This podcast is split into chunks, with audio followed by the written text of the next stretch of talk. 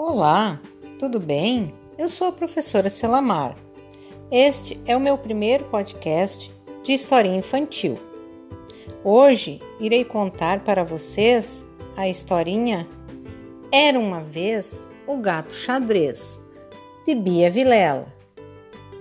Era uma vez um gato xadrez. Caiu da janela e foi só uma vez. Era uma vez o gato azul. Levou um susto e fugiu para o sul. Era uma vez um gato vermelho. Entrou no banheiro e fez careta para o espelho. Era uma vez um gato amarelo.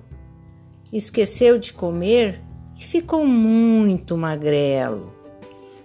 Era uma vez um gato verde.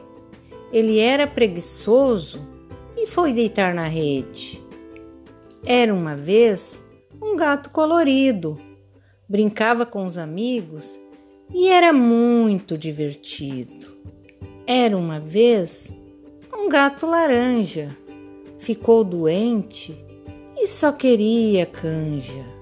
Era uma vez um gato marrom, olhou para a gata e fez rom.